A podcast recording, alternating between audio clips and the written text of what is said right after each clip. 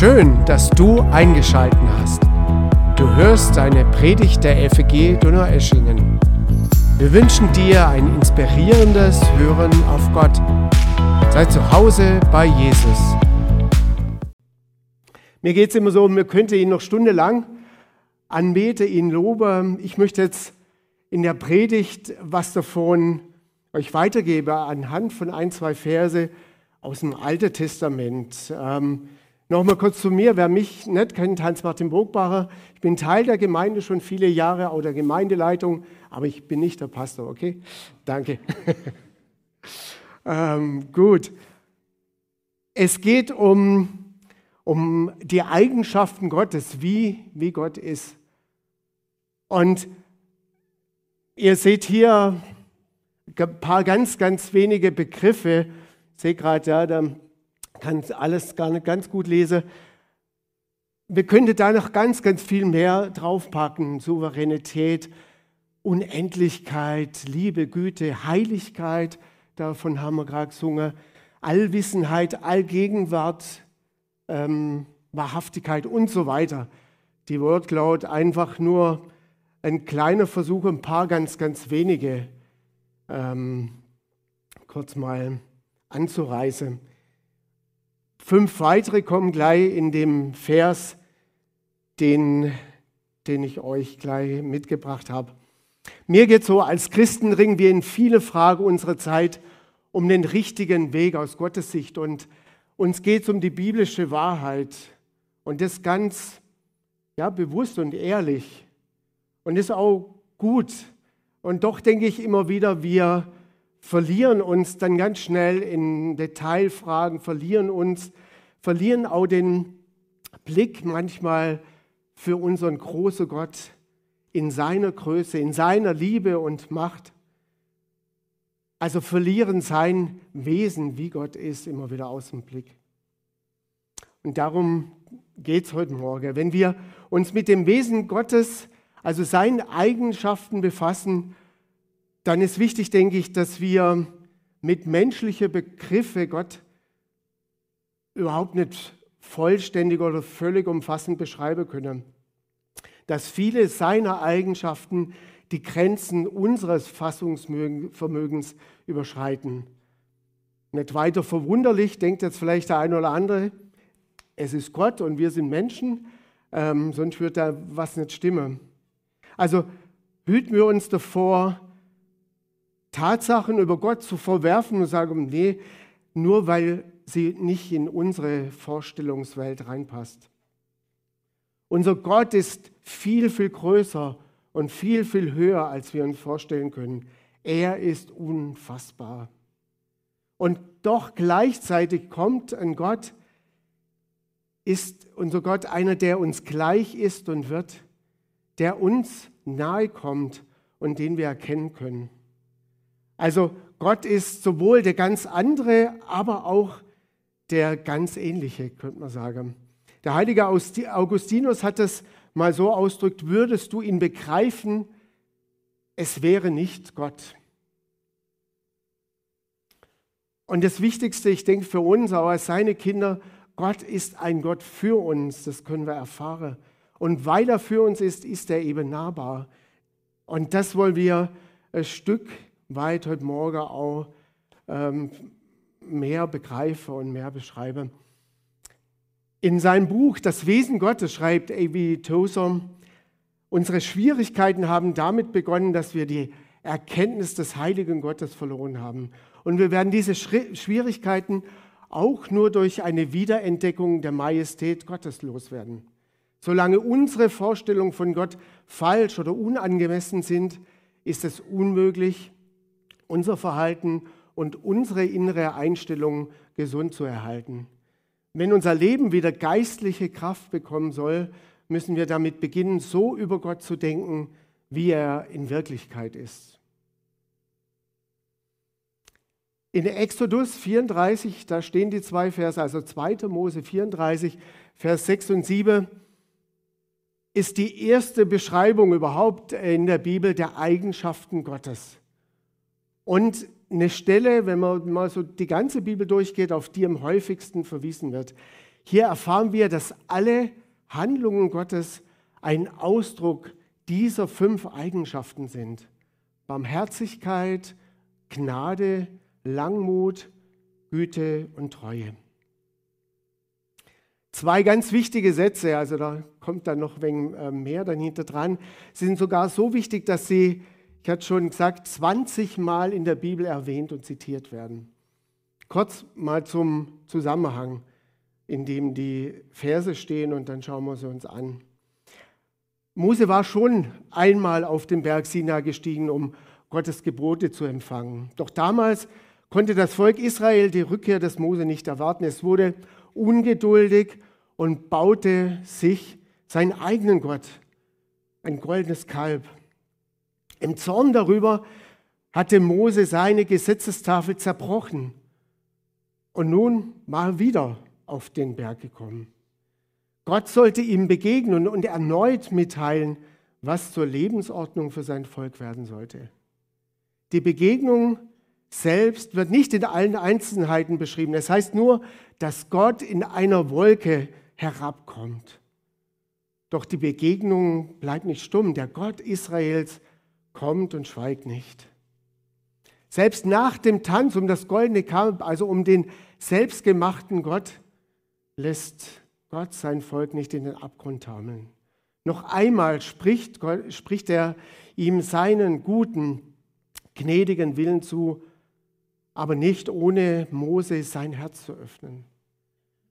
Genau in diesem Augenblick verkündet sich Gott selbst als den Barmherzigen und sagt, Jahwe, Jahwe Gott, barmherzig und gnädig, langmütig und reich an Güte und Treue, der Gnade über tausend Generationen hin erweist, der Schuld, Vergehen und Sünde vergibt, aber keineswegs ungestraft lässt, der die Schuld der Väter an den Kindern und Enkel bis in die dritte und vierte Generation verfolgt. Soweit die beiden Verse aus 2. Mose. Die Liste der Charaktereigenschaften Gottes wurde ganz sorgfältig zusammengestellt. Sie sollen uns helfen, Gottes Wesen besser zu verstehen. Und die Bedeutung und Wichtigkeit jeder einzelnen Eigenschaft im Verhältnis zu anderen zu erkennen. Gottes Wesen wird als liebevoll, geduldig und treu beschrieben. Und auch der Text sagt uns, dass Gottes wichtigste Charaktereigenschaften in großzügiger Barmherzigkeit und Güte verwurzelt sind. Sein Zorn dagegen ist eine Reaktion auf selbstsüchtige und zerstörerische menschliche Entscheidungen und hat seine Wurzeln in Gottes Liebe. Genauso bin ich mir ziemlich sicher, wie du wütend werden würdest, wenn deine Kinder ungerecht behandelt werden. Oder du siehst, wie jemand die Schönheiten, wir haben es schon davon gehabt, der Schöpfung mutwillig zerstört, ist Gottes Zorn eine Reaktion auf das Böse, das seinen menschlichen Ebenbildern angetan wird oder von ihnen ausgeht. Gott wäre nicht gut, wenn er sich nicht über das Böse ärgern würde. Wenn wir auf die Geschichte Gottes mit seinem Volk schauen, dann sehen wir, dass er aus vielen Nationen eine Familie, könnte man sagen, die Israeliten erwählt. Er verspricht, dass er die ganze Welt irgendwie durch dieses Volk, die Nachkommen Abrahams, retten wird. Und er lädt dieses Volk in seine Partnerschaft, also einen sogenannten Bund ein, damit sie durch seine Werte und sein Wesen geformt werden und Gott vor anderen Völkern repräsentieren können. Doch, und wir haben schon gesehen, doch während Mose auf den Berg Sinai ist und den Partnervertrag aufschreibt, schon dann, er war noch nicht mal unter äh, vom Berg, brechen die Israeliten am Fuße des Berges die ersten beiden Gebote. Gott ist verletzt und zornig. Er warnte Mose, dass dieser Verrat immer wieder geschehen wird. Er ist bereit, die Sache abzubrechen. Aber was jetzt ist mit seinem Versprechen, die Welt durch sie zu retten. Was wird Gott also tun? Sollte er die Partnerschaft beenden, was gerecht wäre? Oder wird er seinem Versprechen an Abraham treu bleiben und ihnen gnädig sein? Von dieser Spannung zwischen Gottes Barmherzigkeit und seiner Gerechtigkeit handeln diese beiden Verse. Gott ist barmherzig und gnädig sowie reich an Güte und Treue. Und dazwischen eine fünfte Eigenschaft, dass Gott langmütig ist. Und es steht dann ja hier, Gott erweist Gnade über tausende Generationen hin. Aber wie wird er wirklich Menschen gegenüber loyal bleiben, die sich immer wieder gegen ihn auflehnen? Genauso, indem er ihnen Schuld, Vergehen und Sünde vergibt. Auch das lesen wir hier in dem Vers.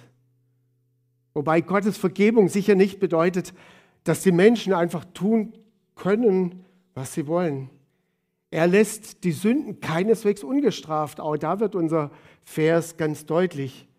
Sondern, und das ist schon ja eine krasse Aussage, die Gott hier trifft, sondern verfolgt die Schuld der Väter an den Enkeln und Kindern und Enkeln bis in die dritte und vierte Generation.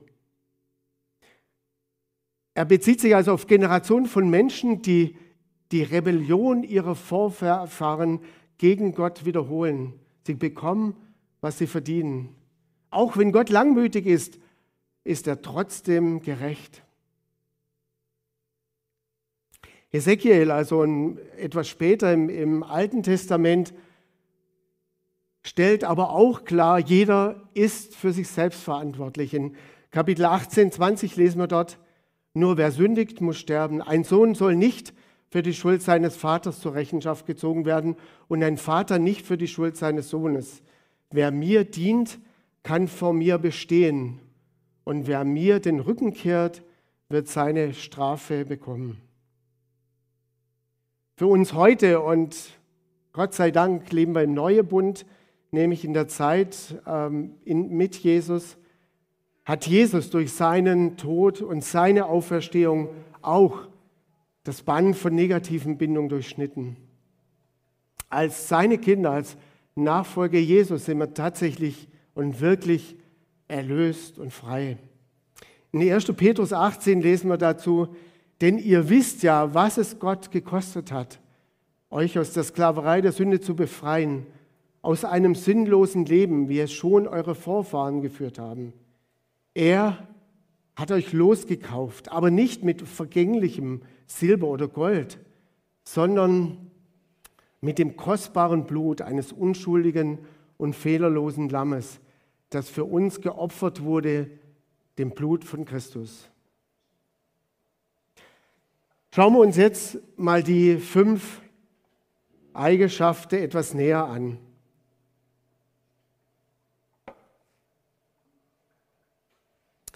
Gott ist barmherzig oder im hebräischen Urtext Rachum ähm, steht dort. Und das Faszinierende dieser Barmherzigkeit ist, dass auch dieses Wort, dass es verwandt ist, das eigentlich das gleiche Wort Rechem für Schoß oder Mutterleib steht. Die beiden Worte sind also ganz verwandt in der, in der hebräischen Bibel. Der Begriff lädt uns ein, uns die zärtlichen Gefühle einer Mutter gegenüber ihrem schutzlosen Kind vorzustellen. Rachum ist also ein Wort, das intensive Gefühle ausdrückt. Manchmal wird es auch als tief bewegt übersetzt. Wie in der Geschichte von Salomo zum Beispiel, der zwei Frauen trifft, die gerade in Wunden haben. Leider stirbt eines der Babys, aber beide Frauen behaupten, dass das noch lebende Baby ihnen gehört. Salomo testet die beiden Frauen, indem er ihnen die Anweisung gibt, das Baby in der Mitte zu teilen, sodass jede Frau, Frau eine Hälfte bekommt. Und die echte Mutter des Babys ist tief bewegt. Er überlässt sie, ihr Baby, der anderen Mutter, als es sterben zu sehen. Und durch ihre Barmherzigkeit zeigt sich, dass sie die echte Mutter ist. Also Barmherzigkeit ist ein Wort für ein Gefühl, aber es beinhaltet auch eine Handlung. Und überraschenderweise wird dieses äh, Wort ganz oft ähm, verwendet, um Gottes Handeln zu beschreiben, das durch Gefühle motiviert ist. Als die Israeliten zum Beispiel in Ägypten litten und unterdrückt wurden, hörte Gott ihre Schreie. Und in seiner Barmherzigkeit rettete er sie. Oder später, als sie durch die gefährlichen Wüsten zogen, überfiel sie Hunger und Durst. Und Gott war barmherzig. Er kümmerte sich um sie wie um sein eigenes Kind. Er gab ihnen, was sie brauchten, Nahrung, Wasser, Kleidung, und er führte sie persönlich an. Deswegen überrascht es nicht, dass Gott den Israeliten in der Wüste seinen Charakter offenbarte, dass er sich als barmherzig beschrieb. Und trotzdem, trotz dieser ständigen Barmherzigkeit Gottes, wir haben es schon gesehen, wenden sich die Israeliten immer und immer wieder von ihm ab. Sie lehnten seine Barmherzigkeit ab und waren anderen Göttern treu ergeben. Also anstatt barmherzig zu sein selber, waren sie gewalttätig. Ihre Rebellion endete im Exil und sie wurden unter die Nationen zerstreut. Wir gehen also so in ganz großen Schritten, wir gehen immer wieder punktuell rein. In diesem dunklen Moment der Geschichte Israel lesen wir in der Bibel im Buch Jesaja, in dem sich Gott mit einer Mutter vergleicht, die ihrem Kind gegenüber voller Barmherzigkeit ist.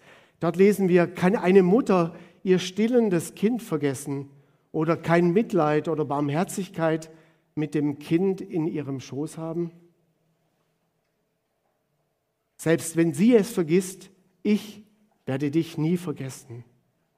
Also Gott ist reich, überreich an mütterlicher Barmherzigkeit und er wird sein Volk retten. Und wenn du Jesaja weiterliest, erkennst du, dass Gott genau das tun wird, indem er selbst in das Leid der Menschheit hineingeht. Dieser, diese Aussage verweist auf den Moment, in dem Jesus zu uns auf die Welt kommt. Er ist Gottes tiefe, menschgewordene Barmherzigkeit.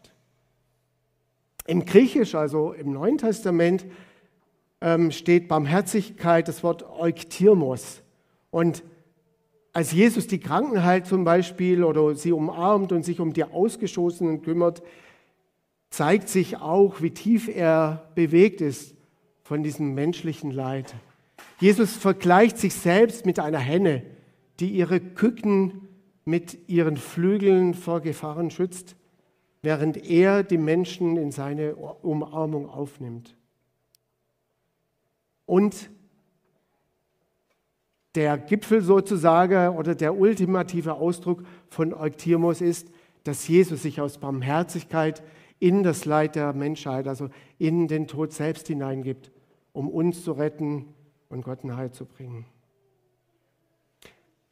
Und genau dieses Leben der Barmherzigkeit, zum dem ruft uns, uns auch Jesus auf. Wir sollen es nachahmen, indem wir uns vom Schmerz der anderen berühren lassen, die Verletzten umarmen und uns an der Linderung des Leids in dieser Welt beteiligen.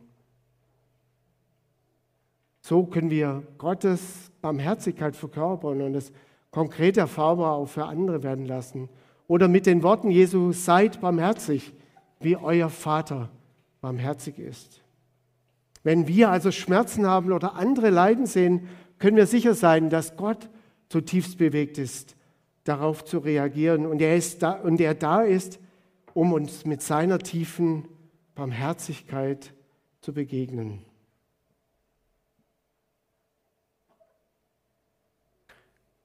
Der zweite Schlüsselbegriff hier in dem Vers gnädig. Auch da wieder im Hebräischen Chanun heißt, steht dort und ist verwandt mit dem Hauptwort, dem Nomen Chen. Also, weiß nicht, wer da bewandt ist, aber so ist es auf jeden Fall. Ähm, und das, dieses Wort Chen wird oft mit Gnade oder auch Gunst übersetzt. Die Bedeutung, man könnte auch sagen, herrlich oder wohlwollend und wird ganz oft benutzt, um ein Geschenk zu beschreiben, das eben mit Wohlwollen oder Gunst gegeben wird. Und dieses Wort taucht dann immer wieder auf in der ganzen Bibel hindurch, ähm, an ganz vielen Stellen. Zum Beispiel auch in der Geschichte von Esther, die vor den persischen König tritt, um ihn zu bitten, sie und ihr Volk vor dem Tod zu bewahren. Sie nennt das ein Chen-Gesuch.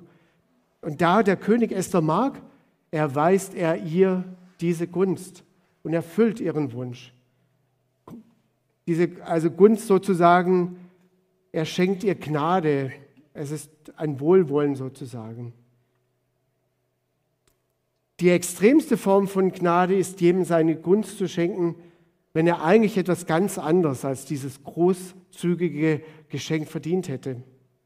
Wie bei Jakob zum Beispiel. Wie war es dort? Er hatte seinen Bruder Esau betrogen. Er rannte weg. Nach 20 Jahren will er wieder zurückkommen, um alles in, um alles in Ordnung zu bringen.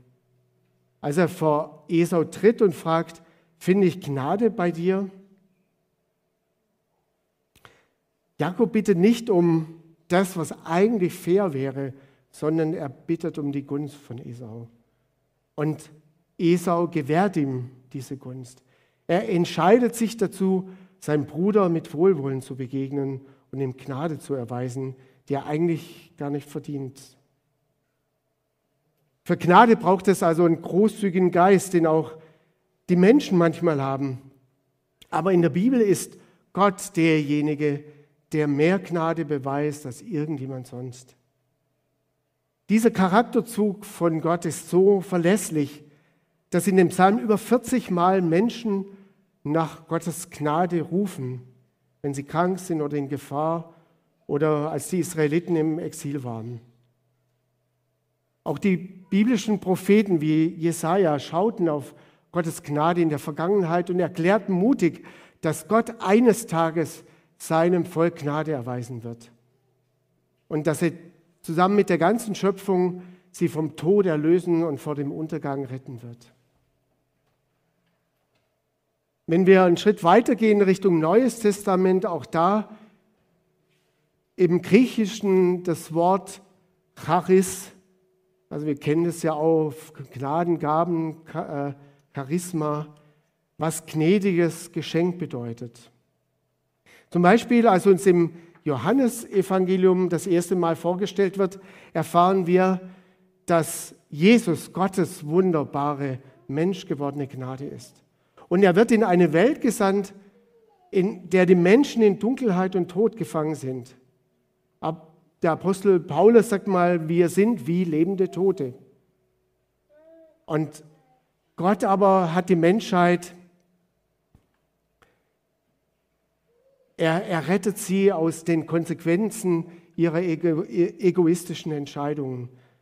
Paulus sagt, dass Gott reich ist an Gnade und uns durch seine Charis rettet. Er spricht davon, dass Jesu Leben, Tod und Auferstehung für uns eben dieses großzügige Geschenk des Lebens ist, das mächtiger ist als der Tod. Und wie bei jedem Geschenk, wir brauchen es hier nur anzunehmen.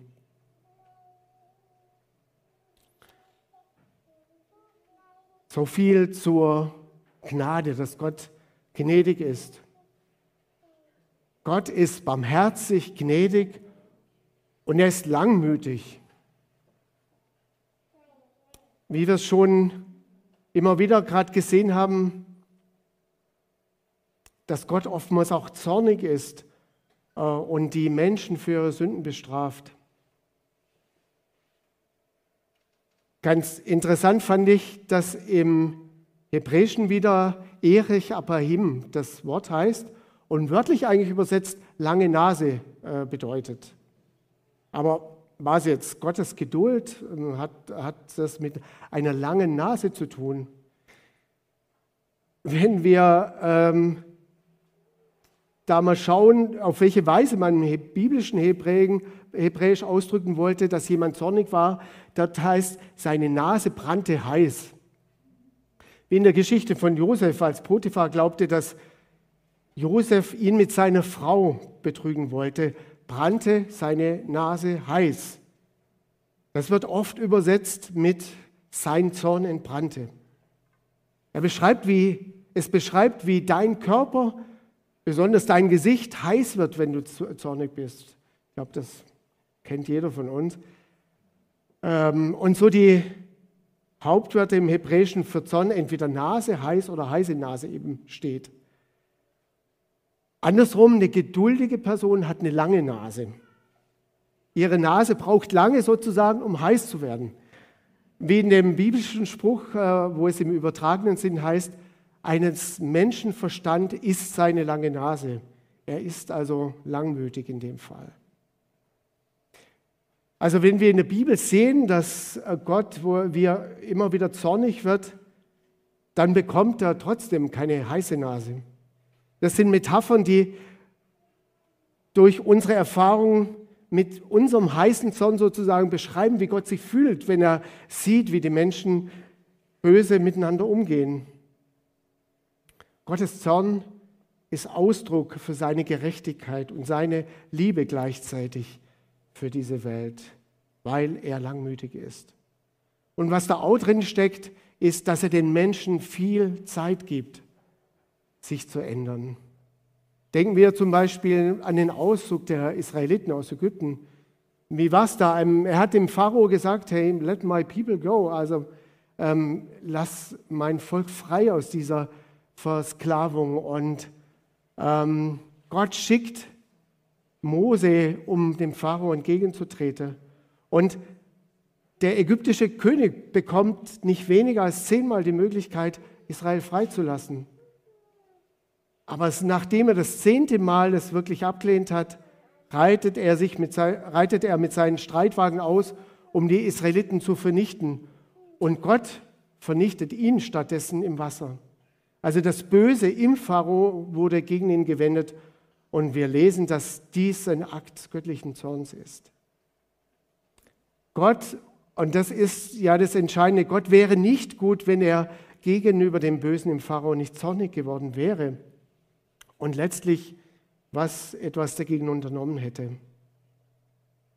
Also Gottes Zorn kommt dadurch zum Ausdruck, dass er den Pharao den Folgen seiner eigenen Entscheidung überlässt. So sehen wir das immer wieder die Bibel, in der Bibel durch, durch die ganze Bibel hindurch. Immer und immer wieder, über die ganze Jahrhunderte hinweg, betrügt sein Volk sein geliebtes Volk, Gott, der sie doch aus der Sklaverei befreit hat, obwohl er ihnen immer wieder die Möglichkeit gibt, umzudrehen, schwören sie trotzdem den anderen Göttern oder Göttern anderer Nationen ihre Treue. Und jedes Mal lesen wir, dass Gottes heißer Zorn gegen die Israeliten entbrannte. Die konsequent, Gott überlässt sie der Hand ihrer Feinde. Israel wollte den Göttern anderer Völker dienen und so gibt Gott ihnen in seinen gerechten Zorn genau das, was sie wollten. Die Völker schlagen zurück und besiegen Israel. Ganz ähnlich, was Paulus, wenn wir wieder ins Neue Testament springen, in seinem Brief an die Römer schreibt. Er sagt, dass Gottes Zorn gegen das menschliche Böse sichtbar wird und beschreibt dann dreimal, wie das aussieht. Gott überlässt die Menschen ihren zerstörerischen Begierden und Entscheidungen, auch wenn es zum Tod führt. Aber Paulus sagt dann auch, dass Gott geduldig ist und den Menschen Zeit gibt, sich zu besinnen und sich zu ändern. Gottes Zorn ist, wie wir gerade gesehen haben, eine Antwort auf das menschliche Böse. Und er ist begründet in seinem tiefen Charakterzug, seiner Barmherzigkeit und Güte. Er gibt sich nicht damit zufrieden, die Menschen in ihrer eigenen Selbstzerstörung sitzen zu lassen. Er ist sehr geduldig und will die Menschen zu seiner Liebe zurückführen.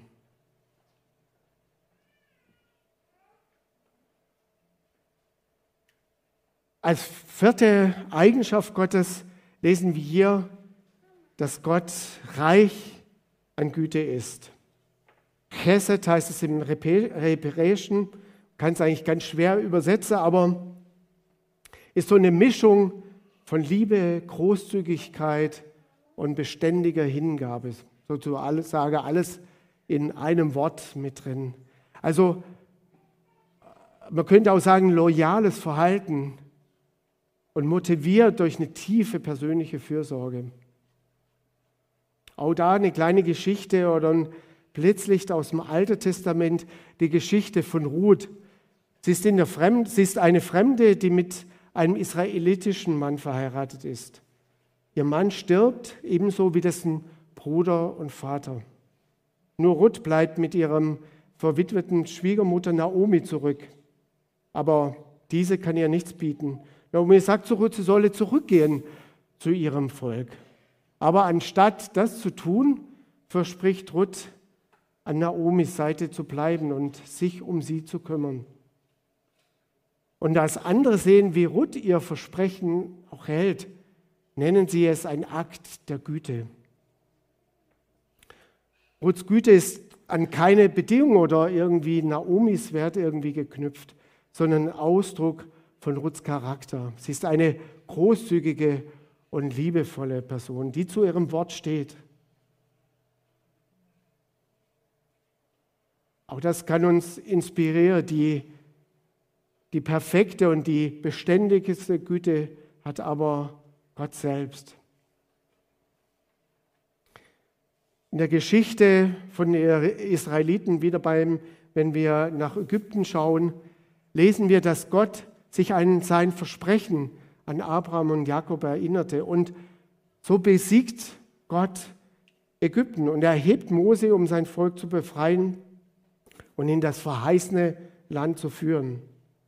Und in dieser Geschichte wird diese Güte Gottes sichtbar und wird diese auch so beschrieben als ein Akt der Güte, dass Gott sein Wort hält. Sie waren ja dann im, auf dem Weg ins verheißene Land, fürchten sich, fürchteten sich die Israeliten vor den Nationen um sie herum und sie bezweifeln, dass Gott sie beschützen kann. Deshalb drohen sie damit, Mose umzubringen und einen neuen Anführer zu ernennen, der sie nach Ägypten zurückführt. Auch da wieder, natürlich ist Gott verständlicherweise verletzt und verärgert. Aber Mose steht vor Gott und sagt, vergib diesem Volk doch seine Sünden aus deiner großen Güte heraus. Also Mose bittet um Vergebung nicht, weil die Menschen es verdient hätten, sondern weil es Gottes Charakter entspricht. Und Gott stimmt zu und verpflichtet sich wieder seinem Volk, das sich ihm nicht verpflichten will. Also wir sehen in der Bibel ganz, ganz oft, dass Gott beständig und liebevoll ist. Eben weil er, weil er so ist, aus keinem anderen Grund. Natürlich wünscht er sich nichts mehr, dass wir als sein Volk heute auch im Gegenzug auch mit, mit Güte antworten. Aber trotzdem, wenn auch selbst wir es nicht tun, bleibt Gottes Güte bestehen. Der Prophet Hosea, das im Alten Testament, vergleicht einmal Israels Güte mit einem Morgennebel. In einem Moment ist er da und im nächsten wieder verschwunden. Gottes Güte dagegen bleibt bestehen. Psalm 136 zum Beispiel singt der Psalmbeter, Dank dem Herrn, denn er ist gut. Und dann wird 26 Mal wiederholt, 26 Mal, denn seine Güte bleibt ewig bestehen. Und so geht es eigentlich durch die ganze Geschichte ähm, von Israel immer wieder, dass Gott sein Versprechen hält. Schlussendlich, indem er Mensch wurde und sich in der Person von Jesus an uns bindet. Und die Menschen, die Jesus von Nazareth folgten, sagten, dass sie ihm, dem Gott Israels, begegneten, der voller Güte und Treue ist. Also Jesus, auch da wieder die Zuspitzung, Jesus, der ultimative, loyale und liebende Mensch. Er ist es, der in seinem Leben, in seinem Tod und ähm, und mit seiner Auferstehung für uns eine neue Zukunft eröffnet und mit, damit auch der gesamten Schöpfung. Und er tut es, weil er großzügig, liebevoll ist und er hält immer seine Versprechen. Wenn wir die Reinheit und Kraft von Gottes Güte erfahren, die sich in Jesus zeigt, zwingt uns das eigentlich gewissermaßen, uns neu vorzustellen, wie oder dass wir, wie wir Gott und den Menschen um uns herum Güte zurückgeben können.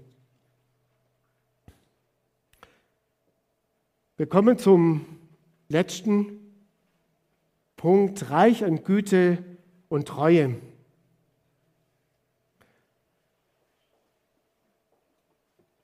Auch hier das hebräische Wort Emet steht da, ähm, das auch mit Wahrheit übersetzt werden kann. Es steht in Verbindung mit einem anderen Wort, was wir heute auch schon gehört oder gesprochen haben, nämlich zum Ende ähm, unserer Gebete. Amen.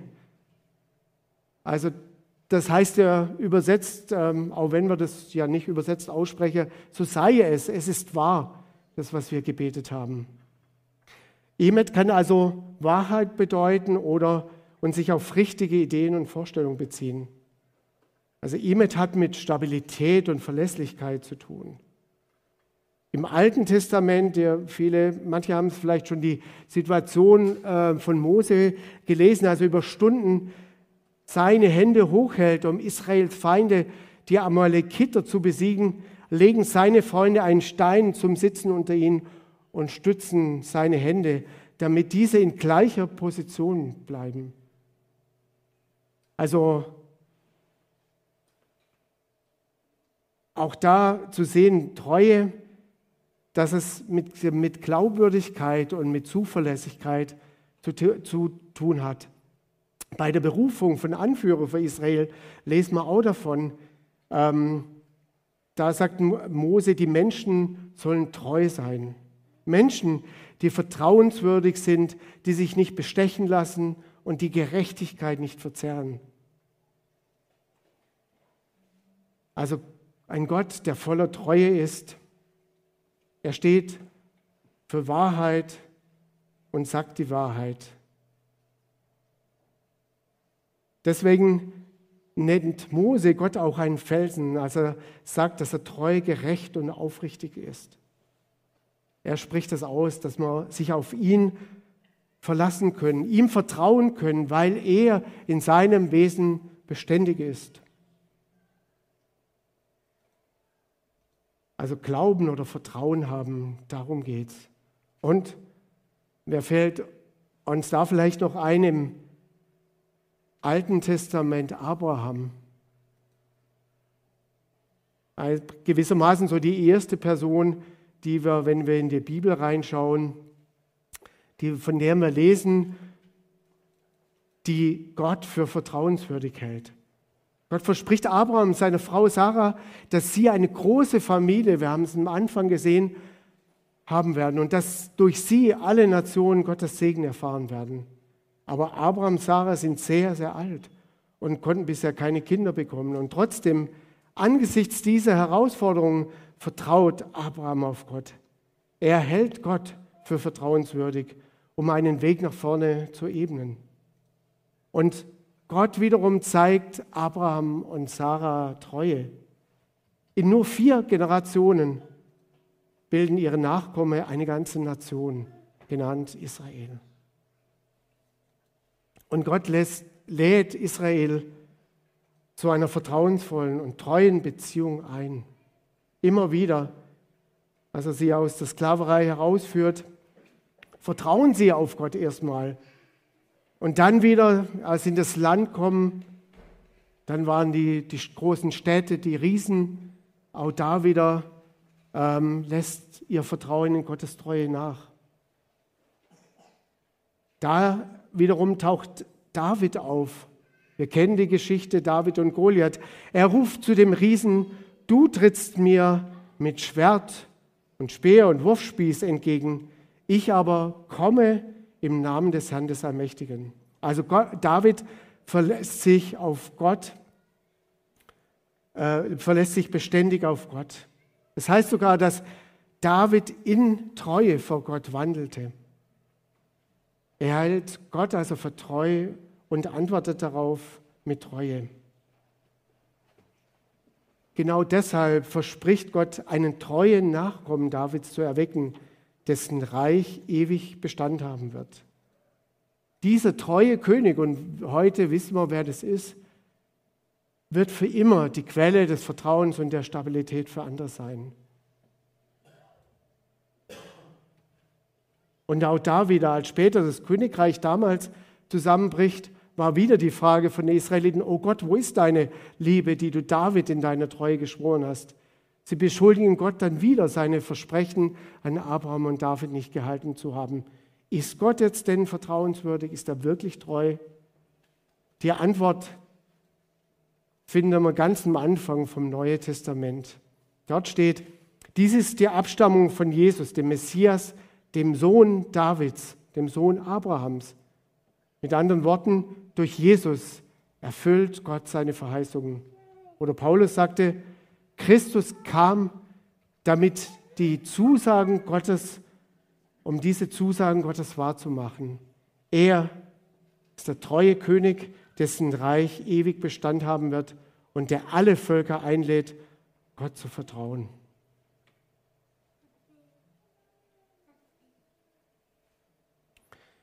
Lasst uns also auch, wenn wir Hindernisse erleben oder vor uns sehen, die uns in den Weg stellen, sind wir eingeladen, immer wieder uns an diesen treuen Gott zu wenden, der treu war zu Abraham, der ihm vertraut hat, der treu war zu David. Und er ist es auch für uns heute, der überreich an Treue ist. Ja, Gott ist, wie wir es gerade gesehen haben, barmherzig, gnädig, langmütig und reich an Güte und Treue. Genau so ist er. Auch heute. Und er schreibt seine Geschichte mit dir. Nimmst du sein Geschenk an? Vertraust du ihm? Ich möchte noch beten. Vater, danke dass du der ewige, beständige Gott bist, dass du voller, in deinem Wesen voller Barmherzigkeit, Güte, Gnade, Treue und Güte ähm, und Langmut bist. Danke, dass du das vor Jahrhunderten, Jahrtausenden warst und bis heute bist. Danke, dass wir in Jesus dich als den treuen Gott ganz neu und ganz ultimativ er erkennen dürfen. Und dass wir durch Jesus auch frei sind, erlöst sind von Schuld, dass du die Bindung auch von Schuld unserer Vorfahren gekappt hast, dass wir in der Freiheit deiner Kinder leben dürfen. Ich möchte mit dem Psalmist beten, Halleluja, lob den Herrn, dank dem Herrn, denn er ist gut und seine Gnade hört niemals auf. Barmherzig und gnädig ist der Herr, groß ist seine Geduld und grenzenlos seine Liebe. Lass uns einen Moment der Stille nehmen, um das nochmal ganz, ganz neu für uns persönlich auch zu nehmen. Und auch hinzuhalten, dass wir ihm von uns was davon auch zurückgeben möchten.